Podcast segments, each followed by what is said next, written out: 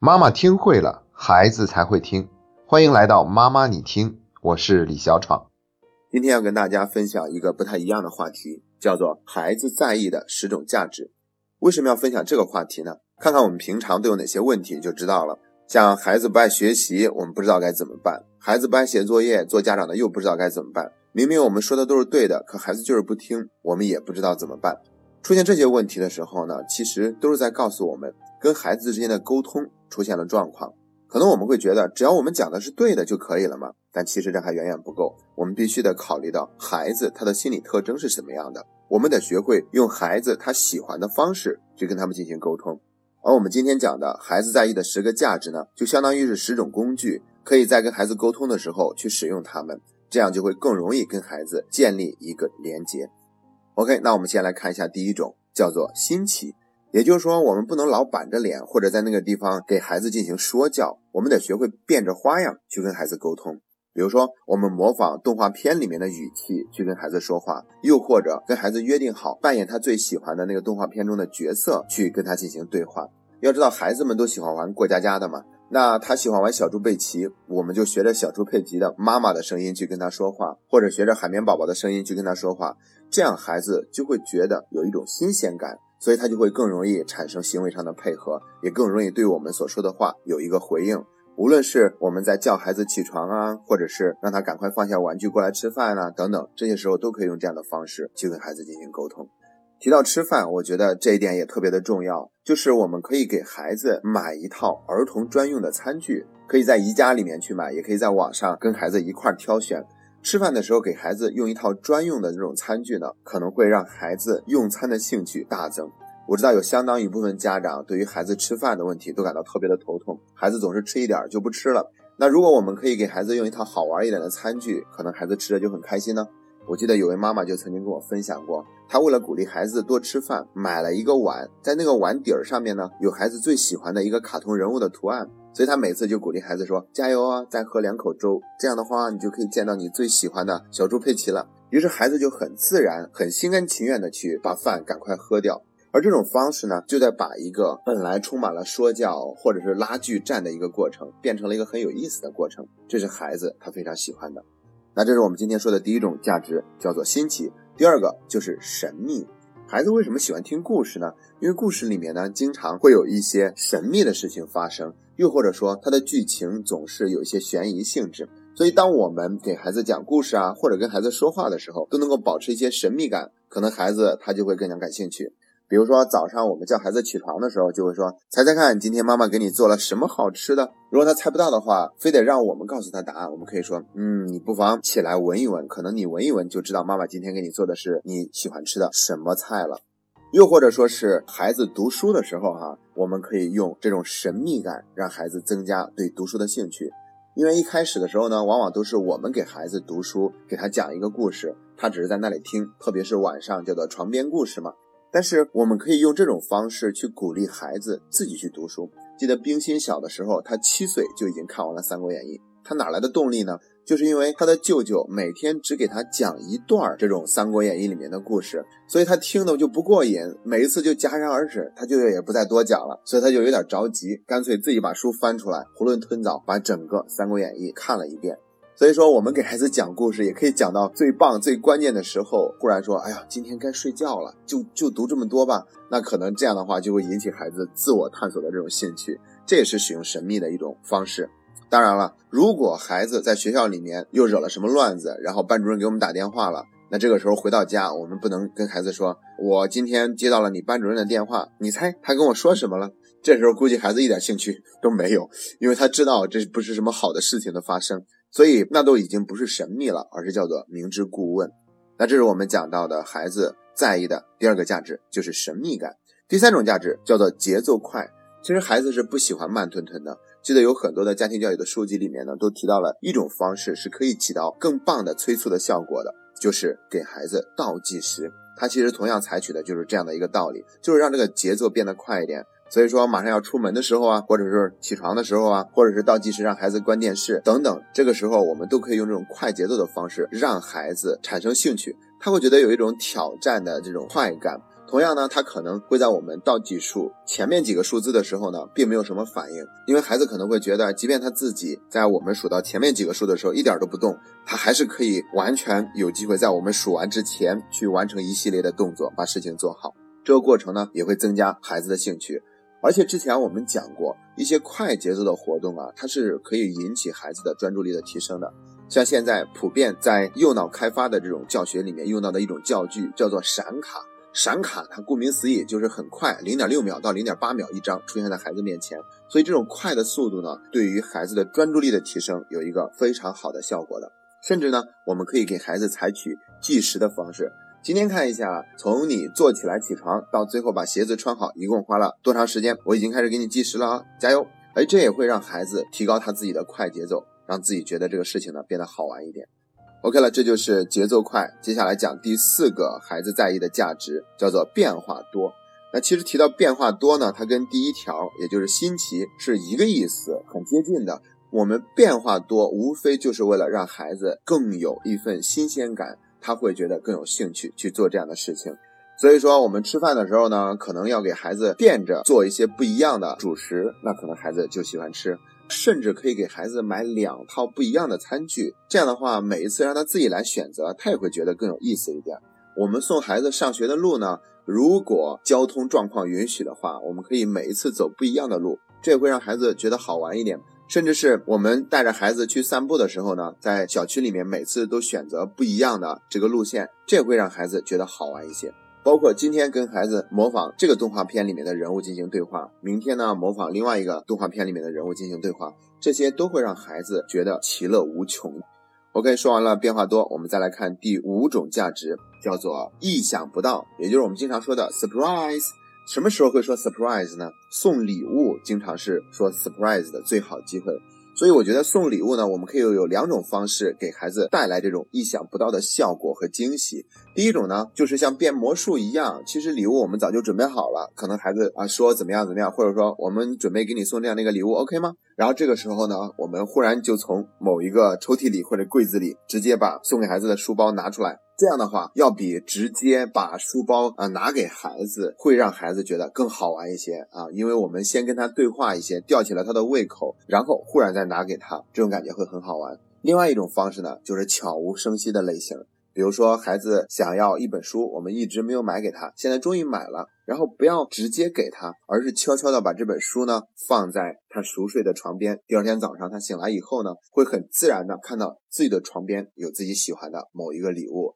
当然了，其他的礼物也可以，我们可以给孩子有一个精美的包装，然后让孩子去亲自打开这个包装的过程呢，也会让孩子去积攒更多的惊喜。好了，说完了这个意想不到，我们接下来看第六种价值是孩子所在意的，叫做挑战。以前我们曾经讲过一个概念，叫做最近发展区域。意思是说，孩子他凭自己的能力能做到的，和在别人的帮助之下他能够做到的更高的水平，这之间就叫做最近发展区。要知道，一个孩子要想有更快的成长和进步的话，他是不可能只做自己已经能够做到的那个范围的事情的，他必须得挑战一下更高的这个难度，但同时呢又不能太高，所以是在旁边的人帮助的情况之下，他尝试一下，哎就可以做到的这种，这是非常重要的一部分。也就是说呢，让孩子走出他的舒适区。每个孩子都有不一样的这种特质，有的更喜欢冒险一点，有的呢可能更追求这种安全一点，都没有关系。那我们完全可以依据孩子自己的特质，给孩子一些挑战，或者说是我们去挑战孩子。那比如说，孩子学会了下围棋，我们可以跟他一块下。孩子晚上需要我们提问写生词，那我们呢就可以去跟孩子一块写一下生词。然后我们还可以装作写不出来的样子，特别是在孩子经常犯的错误那方面呢，我们故意模仿他犯的那个错误，而且是装作自己做不好的那个样子哈，然后让孩子去给我们提出一个纠正，这对孩子来说也是一种挑战。说完了挑战，我们再来看第七种让孩子比较在意的价值，也是两个字，叫做比赛。我们可以让孩子们之间进行比赛，也可以以大人的身份和孩子进行比赛，还可以让孩子跟昨天的自己进行比赛。像电视上经常会出现一个词，叫做 PK，也是同样的意思。孩子们为什么喜欢玩游戏呢？就是因为游戏里面是有比赛的嘛。那如果我们想让孩子在学习上变得越来越积极主动，写作业也变得越来越积极主动，其实是可以用比赛的方式去鼓励孩子呢。这个跟挑战也差不太多。但是注意，我们不能为了让孩子主动去学习，就只在学习上去跟孩子展开比赛去 PK，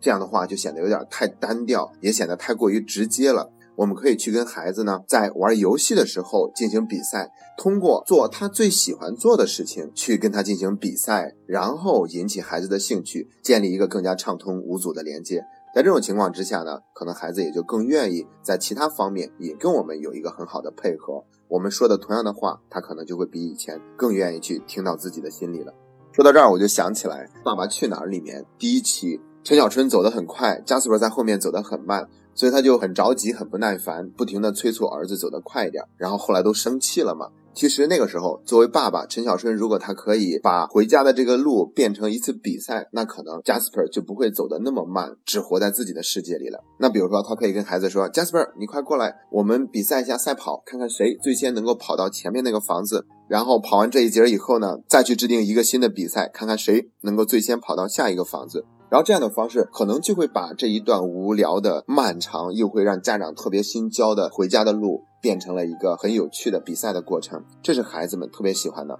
那我也觉得比赛还有新奇这两个是最容易引起孩子的兴趣的。说完了第七个，再看第八个，叫做证明有能力，但同时一定是让孩子对这个事情是可控的。所以说呢，我们一定要让孩子多做事情，而不要把它变成一个学习的工具。在家里面，特别是在家务这方面，要给孩子更多的参与，因为他参与的话，就是在做事情；做事情的话，就能够更好的锻炼自己的能力，顺便也证明自己是有能力的。除了做家务呢，还可以让孩子学一些手工，包括让他参加一个体育的训练的项目，把他培养成一个特长。我记得在之前讲去日本游学的时候讲到的一个现象，就是在日本的中学里面，孩子们是必须选择一个体育项目作为自己的特长，而且每天都要花两个小时以上的时间。早上上学早去一个小时去进行锻炼，放学以后再在学校里面进行锻炼。可能最后练的这个水平很差，但是孩子不断的通过这种体育方式，他是可以磨练一个人的意志，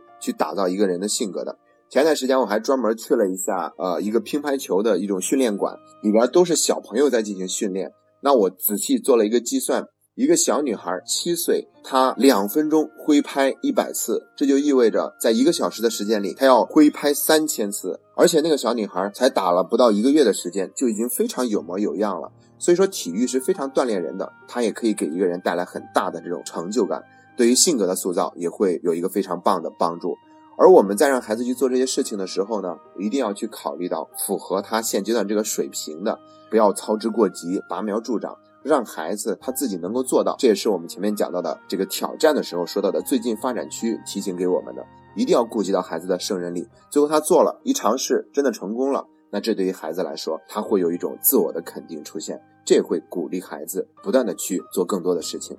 OK，那我们说完了第八个，再看第九种价值，叫做可以帮助别人。以前我们讲到快乐的时候，说是有两种快乐，一种叫做消费型快乐，一种叫做创新型快乐。而消费型快乐都是短暂的、暂时的，而且下一次它需要一个更强烈的刺激，才可以让自己产生同样的快乐。而创新型快乐呢，又分作两种，一种叫做创造型快乐，一种叫做奉献型快乐。那创造型快乐我们就不用解释了。所谓的奉献型快乐，也就是说我们要有一种利他的行为，去付出和帮助到别人。其实，在越好的教育的条件里面培养的孩子，他们好像是越懂得去帮助别人的。还是说一下《爸爸去哪儿》里面吴尊他的女儿内内就是这样的一个孩子。呃，吴尊曾经在《爸爸去哪儿》的一期节目里面跟孩子说：“我们这些东西都是要捐助给别人的。”然后内内就直接说了一句话说：“那我们可以再捐一些钱给他们。”一听这样的话，我们就能够知道，对于内内这个小女孩来说，帮助别人，包括做一些捐助这些行为，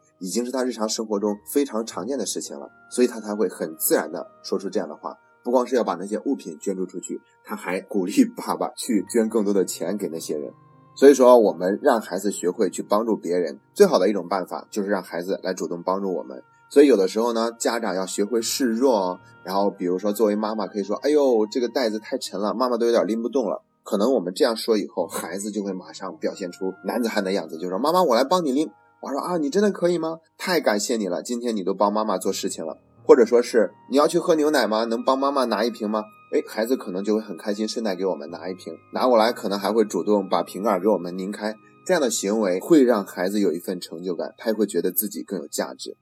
说完了第九种，我们再看最后一个，叫做可以得到肯定。其实说到这一点，那不就是表扬吗？以上九种工具，这九种价值，无论在哪一个我们运用的非常成功以后呢，我们都可以跟上这一条，也就是去及时的肯定孩子。当然，我们要注意，不是去恭维孩子，而是非常真诚的去表扬孩子的。所以说，表扬也是有技巧的。有的时候，我们的表扬呢，就变成了交换，变成了去哄孩子，让他听我们话，或者呢，我们给孩子一些很夸大的表扬，很敷衍的表扬，这些都不会让孩子收到我们内心的那份真诚。包括我们随便一件小事儿都在那里表扬，表扬多了以后呢，可能孩子没有得到表扬的时候，也会觉得不舒服。所以我们要在去给孩子肯定的时候，一定是言之有物的。在这方面呢，我们在读书会里面带领大家读的第一本书《如何说孩子才会听》里面就会有详细的讲述应该怎么做。而到了第二本书《父母效能训练手册》里面呢，还专门讲了表扬在我们日常生活中都有哪些用跑偏的形式出现。那比如说，我们可以这样跟孩子说：“我给你早上起床的时间记了一下时，发现你比一个星期以前提高了三十秒。”说明最近你早上起床的速度真的比以前变快了。哎呦，我觉得你真的是越来越能够自理了，或者说，哎呦，我觉得你现在的自理能力真的是越来越强了。当我们这样言之有物的去跟孩子说话的时候，他也是非常享受，也会更愿意去跟我们进行沟通的。OK，这就是我们今天要讲的孩子在意的十种价值。那跟孩子沟通的时候，可以使用这十种工具，可能就会得到孩子更加热切的响应。那我们再重复一下，这十种价值分别是新奇、神秘、节奏快、变化多、意想不到、挑战、比赛、证明有能力、可以帮助别人、可以得到肯定。好了，我们今天的分享呢就到这里。最后给大家讲一下，我们最近刚刚上线了一档新的节目，那是妈妈你听的姊妹篇，叫做《妈妈你说》。为什么起这样的一个名字呢？是因为我们已经做线上的全国读书会做了很长一段时间了。那家长们总是会有非常棒的优秀心得提交上来。那为了让更多的家长了解到，在我们的读书小组里面，家长的学习和成长，还有他的那份进步究竟是怎样的，所以我们开辟了这样的一档新的节目，就是跟大家分享家长里面的优秀心得。而且特别要强调的是，这档节目的主播不是我，而是我们小组中的那些家长。所以说呢，妈妈，你说这档节目就是由家长亲自分享所有家长里面写的最优秀的心得，把读书会家长们的学习成果呈现出来，好让更多收听节目的家长看到学习的力量，看到这种成长的力量。我们也期待着在收听到这档节目以后，有更多的家长能够开始下决心让自己走上学习的道路。